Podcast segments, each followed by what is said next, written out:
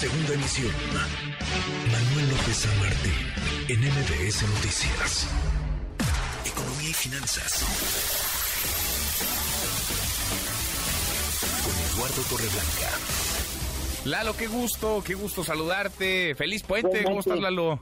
Gracias, me da gusto saludarte y poder saludar al público que nos escucha muy buenas tardes. Muy buenas tardes. Pemex, Lalo, Petróleos Mexicanos, que no deja de causar dolores de cabeza. El sábado pasado, ese fue el pretexto, el aniversario de la expropiación petrolera. El presidente López Obrador se reunió con los suyos en el Zócalo Capitalino, pero Pemex, pese a todo lo que se le apuesta, pese a todo lo que se le invierte y pese a estar en terapia intensiva, sigue siendo un paciente en estado grave, Lalo. Sí, lamentablemente no podemos eh, dejar de reconocer el enorme apoyo que ha ofrecido el gobierno federal a esta empresa productiva del Estado.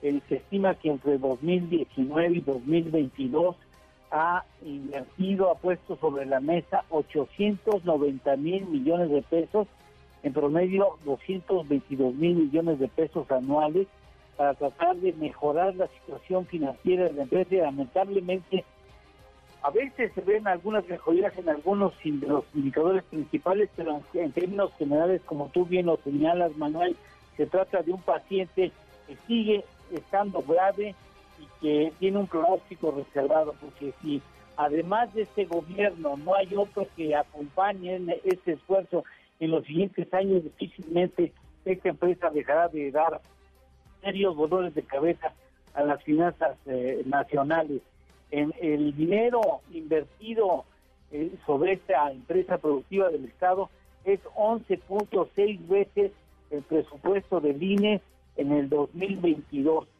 Las refinerías, a pesar del esfuerzo, trabajaban al 50% de su capacidad y necesitan mucho mayor presupuesto para resarcir los daños estructurales que le han dejado años sin haberle invertido a esas refinerías entre el 2023 y 2026 eh, habrá de tener que cumplir el 46% de su deuda, que es enorme, estamos hablando de 107 mil millones de dólares, poco más de 2 millones de pesos.